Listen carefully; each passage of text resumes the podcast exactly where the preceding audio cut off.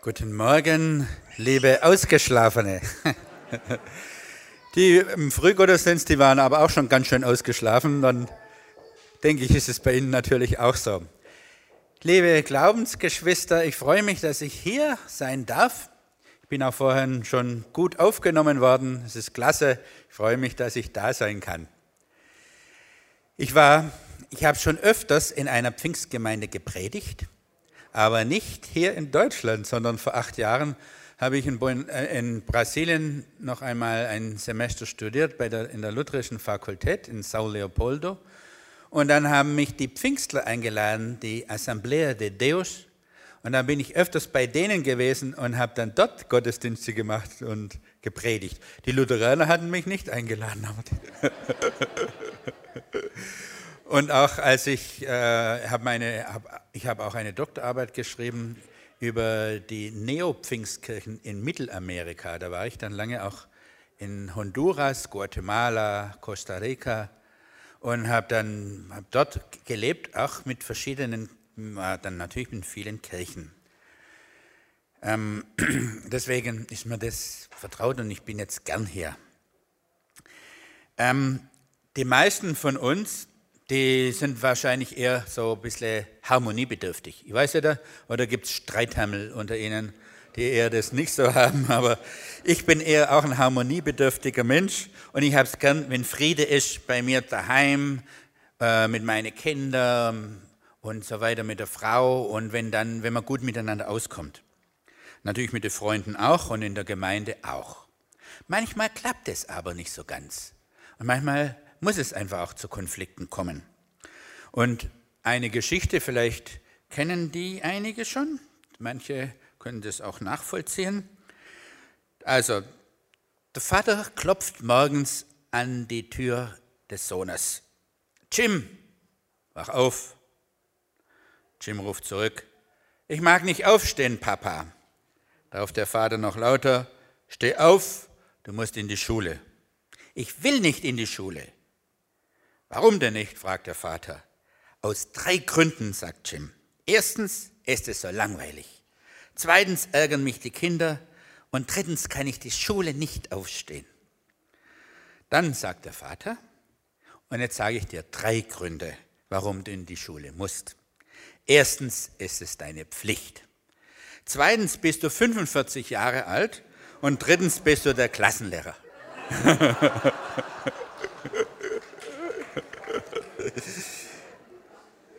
Manchmal muss man aus seiner Kuschelecke raus und sich den Konflikten seines Lebens stellen. Und dazu lese ich jetzt Ihnen einen Abschnitt aus dem Matthäusevangelium. Da ruft uns Jesus auch raus aus der Kuschelecke. Ich lese aus Matthäus 10 die Verse 34 bis 39. Ihr sollt nicht meinen, dass ich gekommen sei, Frieden zu bringen auf die Erde. Ich bin nicht gekommen, Frieden zu bringen, sondern das Schwert. Denn ich bin gekommen, den Menschen zu entzweien mit seinem Vater und die Tochter mit ihrer Mutter und die Schwiegertochter mit ihrer Schwiegermutter. Und des Menschen Feinde werden seine eigenen Hausgenossen sein. Wer Vater und Mutter mehr liebt als mich, der ist meiner nicht wert. Und wer Sohn oder Tochter mehr liebt als mich, der ist meiner nicht wert. Und wer nicht sein Kreuz auf sich nimmt und folgt mir nach, der ist meiner nicht wert. Wer sein Leben findet, der wird's verlieren. Und wer sein Leben verliert um meinetwillen, der wird's finden. Soweit unser Bibelabschnitt. Hartes Brot oder wie der Moderator vorher gesagt hat, Schwarzbrot. Harte Worte. Wird da wieder nicht derjenige bestätigt, der sagt, da sieht man es mal, das Christentum, das bringt nur Konflikte, nur Krieg, Schwert, die predigen vom Schwert. Und was haben wir in der Kirchengeschichte alles gehabt? Inquisition, Kreuzzüge und sowas. Verzichten wir doch gleich lieber auf das. Mord und Krieg im Namen des Glaubens, da haben wir es mal wieder. Aber schauen wir lieber mal genauer hin. Es ist wahr, Jesus redet hier vom Schwert. Aber er meint was ganz anderes damit. Nicht das Schwert vom Schlachtfeld, wo man die anderen tötet. Ein Schwert trennt und schneidet durch. Das ist damit gemeint. Es geht nicht um die Wirkung des Schwertes, die tötet, sondern es geht um das Trennen, um das Unterscheiden. Das, was hier im ersten Vers unseres Abschnittes sich gegenübersteht, das ist nicht Krieg und Frieden, sondern Friede und Trennung. Kann man vielleicht sagen, ich bin nicht gekommen, Frieden zu bringen, sondern die Trennung, die Unterscheidung. Die Alternative ist also Friede und Unterscheidung, Trennung. Und so eine Alternative, die kennen wir natürlich auch aus unterschiedlichen Lebenszusammenhängen. Da gibt es Ehen, die in einer Phase stecken, wo man eher geneigt ist zu sagen, eine Trennung ist in diesem Fall die bessere Lösung, weil das Zusammenleben funktioniert nicht gut. Da ist eher Depression und Unfrieden sonst. Der Friede, vielleicht den Kindern zuliebe, der äußere Friede, existiert im Inneren eigentlich nicht. Und zuweilen ist es ein fauler Friede. Hier kennen wir also die Wahl, dass da eine Trennung vielleicht der bessere Weg sein kann, wenn alle anderen friedenstiftenden Maßnahmen versagt haben. Kennen wir auch aus dem eigenen Leben. Und wenn wir mit dieser Möglichkeit des faulen Friedens unseren Vers noch einmal bedenken, dann heißt es, ich bin nicht gekommen, einen faulen Frieden zu bringen auf die Erde. Ich bin nicht gekommen, faulen und falschen Frieden zu bringen, sondern die Unterscheidung, die Trennung. Kann man sich natürlich wieder fragen, was ist denn eigentlich dann hier ein falscher Friede? Wann merkt man das, dass es falsch ist? Und gegen das wehrt sich Jesus. Das wird in dem weiteren Abschnitt von Jesus dann auch erläutert. Das steht dann, wer Vater und Mutter mehr liebt als mich, der ist meiner nicht wert. Und wer Sohn oder Tochter mehr liebt als mich, der ist meiner nicht wert. Harte Worte sind das. Klar lieben wir unseren Vater, unsere Frau, unsere Mutter und die Kinder lieben wir auch. Und das sollen wir auch. Das ist auch gut so. Aber das Entscheidende ist jetzt hier, mehr lebt. Es geht um eine Priorisierung. Was ist da, was hat da jetzt Priorität? Vielleicht schließt sich ja das sonst auch gar nicht aus, aber das sehen wir. Also es geht jetzt in unserem Abschnitt um Entscheidungen und die manchmal vollzogen werden müssen, aber man steht immer wieder in der Gefahr, dass man das halt nicht macht, weil man vielleicht ein Feigling ist oder wenn man sich nicht zutraut. Und es gibt, so Jesus, so sagt Jesus, die Möglichkeit und vielleicht sogar die Notwendigkeit zur Entscheidung. Manchmal muss man einfach Stellung beziehen. Man kommt, auch wenn man sehr friedliebend ist, manchmal nicht drum rum. Wenn jemand vor der Frage steht, welche Autorität in letzter Hinsicht zu folgen ist, dann, so Jesus, muss es eine Entscheidung geben, da muss Klarheit sein. Aber wann ist es? Wann merkt man das, dass man so etwas machen muss? Merkt man das? Oder wird einem das vielleicht sogar von außen zugespielt, aufgedrängt? Und dann spürt man es auch. Es fällt auf, dass Jesus hier in seinem, also das jetzt sagt, sehr allgemein bleibt. Und er sagt auch keine konkrete Situation. Dass er uns und keinem von uns vorschreibt, wann so eine Entscheidung oder so eine Trennung von den Eltern zu erfolgen hat oder von den Kindern. Das muss jeder selber wissen. Es gibt diese Aufforderung zur Trennung, zur Wahl zwischen dem Weg des Gehorsams und Treue Jesus gegenüber und dem Weg, den er als ungehorsam kennzeichnet. Ich habe da drei Konkretionen jetzt. Einmal Jesus selber. Jesus selber ist ja auch in der Familie aufgewachsen. Und die war gar nicht damit einverstanden, was er gemacht hat. Wie kommt er auf die Idee? Der spinnt, der ist von Sinnen, so steht es im Markus-Evangelium, dass der plötzlich Wanderprediger ist und sich da auf die, äh, und dann mit seinen Kumpels auf die Reise macht durchs Land, das fanden die gar nicht gut. Er spinnt, er ist verrückt. Und weil es ihr Sohn ist und der Bruder, da wollen die den einfach nicht gehen lassen und gehen ihm nach und wollen ihn bewegen, komm wieder heim, lern was Gescheites, mach das. Und während, so berichtet das Markus-Evangelium, während er da mit Schriftgelehrten spricht, kommen Mutter und Geschwister und holen ihn raus. Hey, komm wieder heim. Also, die wollen ihn aus seiner Tätigkeit rausholen, zurück in die Familie. Sie wollen nicht nur einfach zu ihm kommen und mit ihm reden, die wollen ihn rausholen.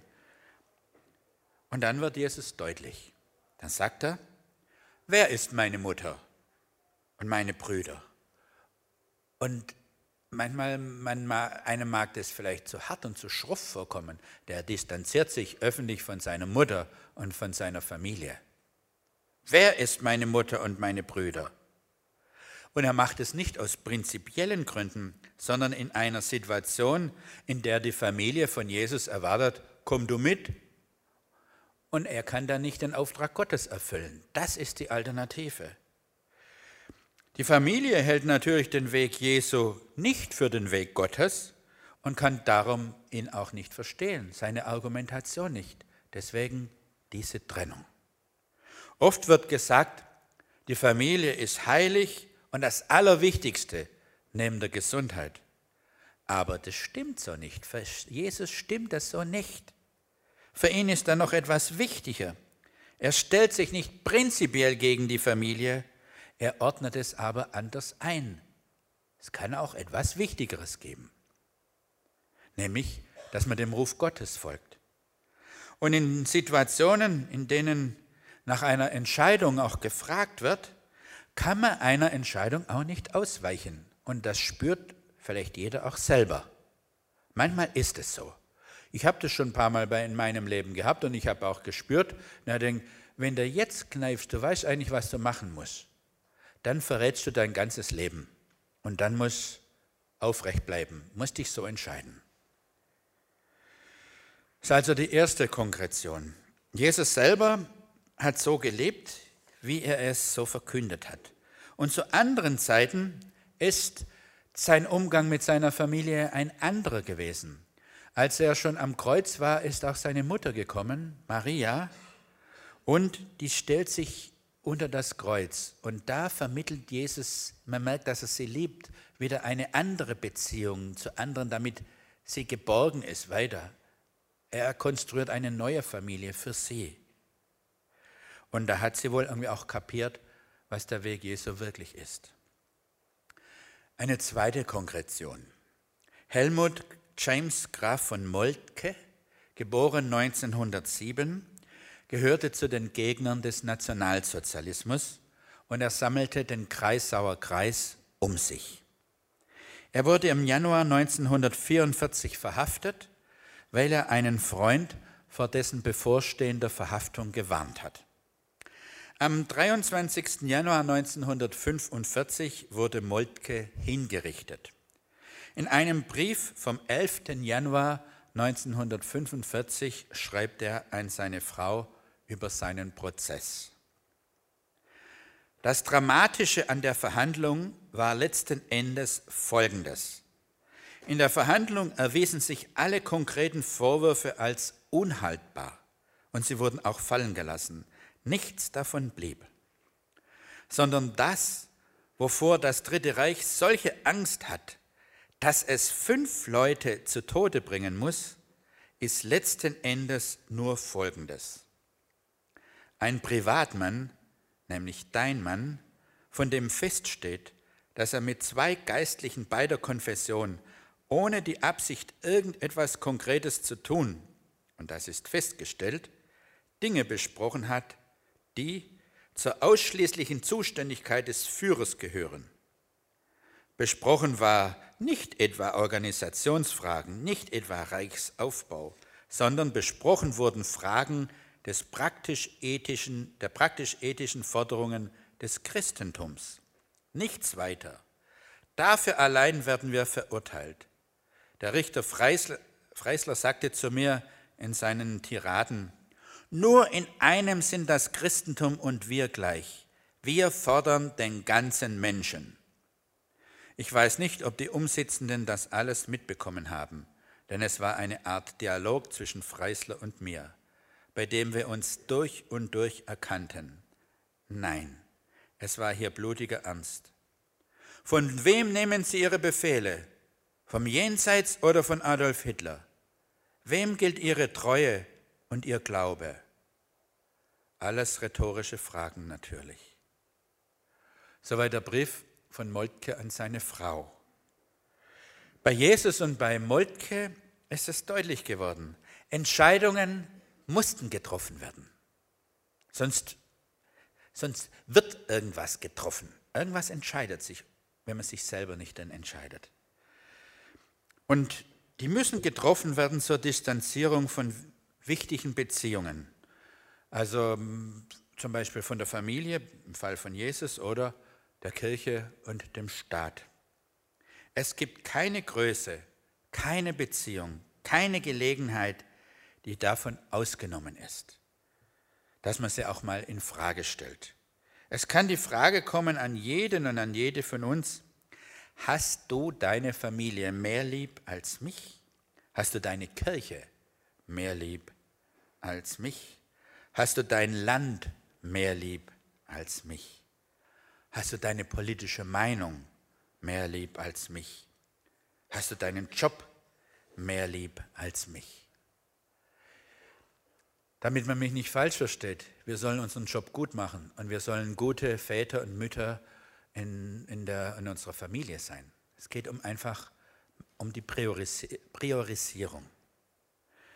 Ein drittes Beispiel. Ich habe am Anfang gesagt, dass ich sehr mit Lateinamerika verbunden bin, mit der Geschichte, mit der Kirche dort, von Mittelamerika angefangen bis Südamerika. Und da ist vor, ich glaube letzte Woche war es, hat die katholische Kirche, die haben ja diese, diese Tradition der Heiligsprechung. Die haben einen, den Erzbischof, ehemaligen Erzbischof von San Salvador, Oscar Arnulfo Romero, heilig gesprochen. Und ich fand das gut, dass sie das gemacht haben. Er wurde am 24. März 1980 vor dem Altar seiner Kirche ermordet, erschossen, weil er, also es war eine Zeit der, einer sehr großen Ungerechtigkeit und einer gewaltsamen Unterdrückung in, in El Salvador. Und da hat er die Entscheidung gehabt, entweder ich trinke Whisky mit dem Staatspräsidenten und den Großgrundbesitzern oder ich stelle mich auf die Seite der Armen, die leiden und die unterdrückt werden und wo fast jeden Tag welche umgebracht werden. Und er hat sich dann entschieden, er steht auf der Seite des armen Volkes. Und dann hat er auch so gepredigt und in einer Radioansprache, die im ganzen Land ausgestrahlt wurde, am 23. März 1980, also ein Tag vor seinem Tod, und das war wahrscheinlich auch sein Todesurteil, hat er gesagt, kein Soldat ist gezwungen, einem Befehl zu folgen, der gegen das Gesetz Gottes verstößt. Einem amoralischen Gesetz ist niemand unterworfen. Es ist an der Zeit, dass ihr euer Gewissen wiederentdeckt und es höher haltet als die Befehle der Sünde. Die Kirche Verteidigerin der göttlichen Rechte und Gottes Gerechtigkeit, der Würde des Menschen und der Person, kann angesichts dieser großen Gräuel nicht schweigen.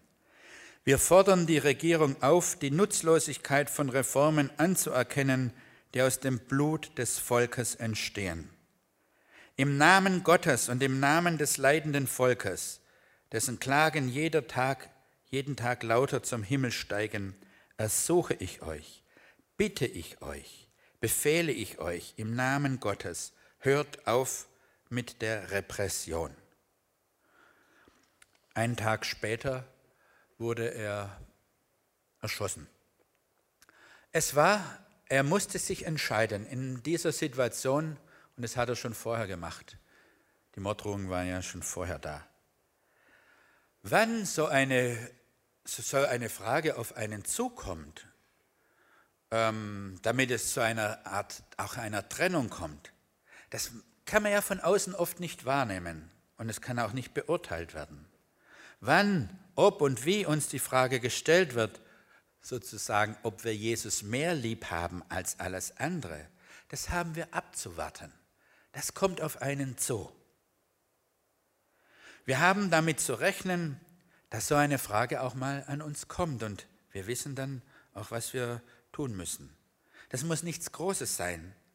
Es kann, können auch kleine Trennungen sein, im Loslassen von diesem und jenem. Und es kann auch vorkommen, dass es Bereiche unseres Lebens gibt, in denen, denen, in denen wir anderen Herren gehorchen. Wenn wir das erkennen, sind wir zur Umkehr aufgefordert. Im kleinen, persönlichen Bereich, aber auch im großen. Das Christsein, das kreist im Zentrum nicht um diese Frage, also dass man was Nein sagen muss. Das wäre jetzt ein falscher Eindruck, wenn immer nur das Nein dastehen würde. Zuerst hat Gott Ja zu mir gesagt, Ja zu uns, Ja zu uns Menschen.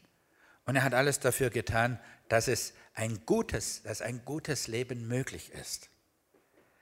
Und manchmal kann dieses Ja zu Gott eben halt auch die Konsequenz haben, dass ich zu manchen Sachen Nein sage. Aber wenn man das so sieht, dann bleibt sozusagen der christliche Glaube irgendwie auch etwas Fremdes in dieser Welt, ein Fremdkörper. Der, das lässt sich manchmal nicht einfach so in, in die Zeitströmung auch einordnen.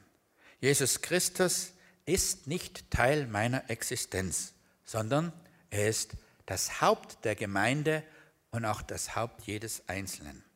Und wenn es in der Bibel heißt, dass die Christen ein Heimatrecht im Himmel haben, so wie es in Philipper 3, Vers 20 steht, dann ist damit das auch gesagt.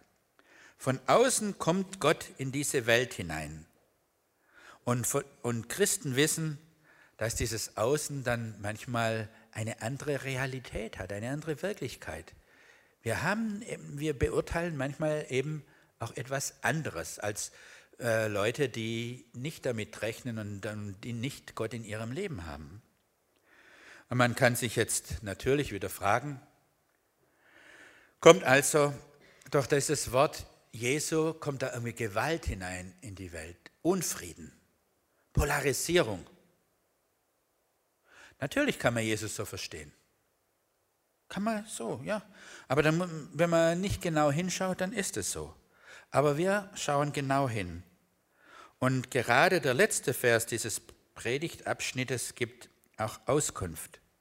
Wer sein Leben findet, der wird es verlieren. Und wer sein Leben verliert um meinetwillen, der wird es finden. Bei Jesus geht es ja immer um, um das Leben, dass wir ein erfülltes, und ein gutes Leben führen können im Vollsinn des Wortes. Ein, ein sinnerfülltes Leben. Darum geht es ihm auch. Und dann sagt er, wer sein Leben findet, das heißt auch, wer sein Leben gefunden hat oder meint es gefunden zu haben und es nur festhält und festhalten will, der wird es nicht behalten. Wer sein Leben als seinen Besitz erachtet, seinen Besitz, den man verteidigen muss, notfalls auch mit Waffengewalt, der ist nicht auf der richtigen Spur.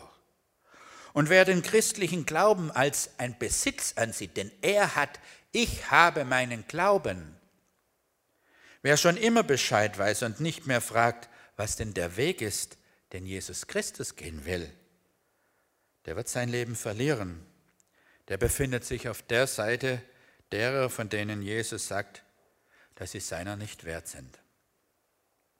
Und wenn wir mit diesem Blickwinkel auch durch die Geschichte der Kirchen gehen, dann sind im Namen Gottes, der uns in Jesus sein, sein menschenfreundliches Gesicht gezeigt hat, so viele menschenverachtende Taten geschehen. Kriege, Inquisitionen und so weiter.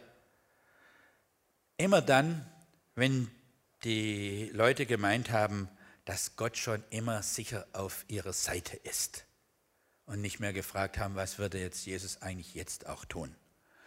Im Zweiten, bei der Wehrmacht im Zweiten Weltkrieg hatten ja die deutschen Soldaten auf, ihrer auf, auf, der, auf dem Schloss von ihrem Gürtel äh, die Parole Gott mit uns drauf. Aber vielleicht ist es auch eine Anmaßung zu meinen, äh, Gott ist jetzt nur auf unserer Seite und damit kann ich, äh, kann ich in den Krieg gehen und andere auch töten. Diese siegesgewisse Parole ist aber auch eine, eine gottverachtende Parole gewesen. Und dazu, da setzt Jesus eben was dagegen. Wer sein Leben verliert um meinetwillen, der wird's finden. Wer sich immer wieder die Frage stellt, was sagt denn Jesus dazu?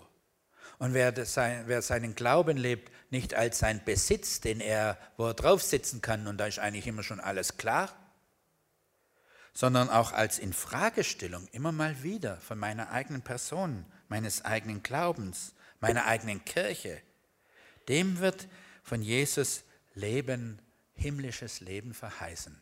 Der ist mit ihm verbunden. Natürlich kann das auch manchmal zu Trennungen führen, aber das, das Wichtigste dabei ist, dass wir zu Gott gehören, dass wir Kinder Gottes sind, dass wir zu ihm gehören und dass wir das Leben dann leben, das Christus uns versprochen hat und das er mit uns teilt. Und dass wir dieses Leben jetzt leben. Und das ist ein gutes Leben auch wenn es manchmal auch Härten hat. Es ist ein gutes Leben und dazu sind wir alle eingeladen und es ist doch toll, dass wir dieses Leben leben dürfen. Amen.